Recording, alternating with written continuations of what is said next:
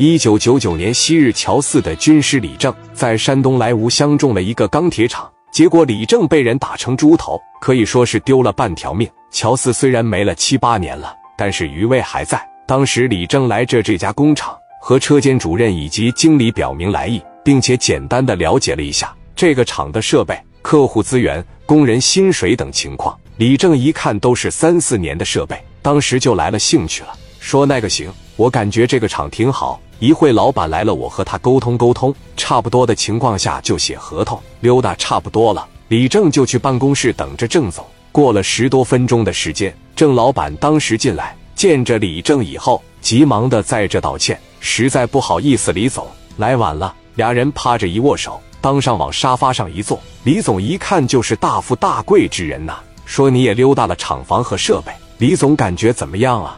说实话挺好的，这么的吧。你这设备啥的也是新的，人员工资也不拖欠，厂房啥的也不需要改造，手续以及配套设施也都齐全，我接手就能干。咱谈谈价格吧，你大概多少钱能卖？李总，咱实不相瞒，我不擅长经营钢厂，所以每年都亏损。你也能看出来，设备厂房全是新的。当时我一共投资了一千四五百万，你接手就能干，你大概给我多少钱合适呢？李正这边一寻思说。现在这种情况你也知道，金融危机，各行各业都不好干。你这样，你这边亏损一点，我这边也不少给。姓郑的当时就说了：“既然李总这么痛快，咱就不用勾心斗角了。”你说的对，我确实是急于出手。我现在不盈利，这几百号工人工资我该发的发，这无形当中又搭了很多钱。说这么的吧，你给我拿一千万，行不行？李正听完说：“一千万在东北，我重新干个厂多好。”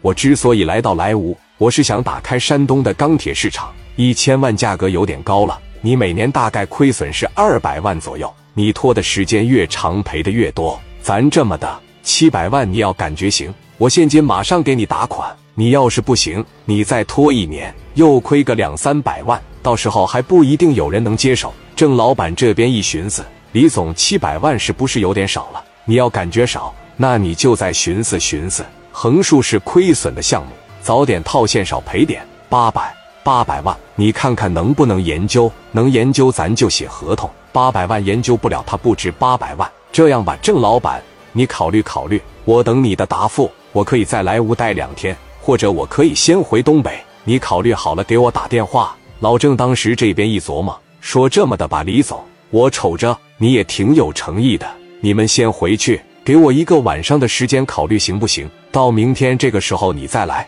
我要是卖七百万，咱就成交；我要是不卖，我在山东尽一尽地主之谊，我好好请李总喝顿酒。咱买卖不成仁义在，咱交个朋友就完了。以后我去到了东北，你去到了广东，咱们之间互相也有个照应啊。李正听完说：“行啊。”双方站起来一握手，李正带着人直接着就走了。当时往车上一坐，李正的保镖就说了。李总，你这谈判太牛逼了，那还说啥了？没两下子怎么当商会会长？我估摸着明天晚上百分之百的七百万，咱就把这个厂子拿下。走，找地方喝酒去。李正这边找地方喝酒去了。那你看这个时候，姓郑的往这一坐，心里边是真难受啊！难道真的就没有人接手吗？七百万我亏的太多了。这边正寻思呢，电话就来了，也是山东莱芜的一个老板。这小子叫李铁，手里边有个厂子——立铁钢厂。李正这一下恐怕成了别人的垫脚石。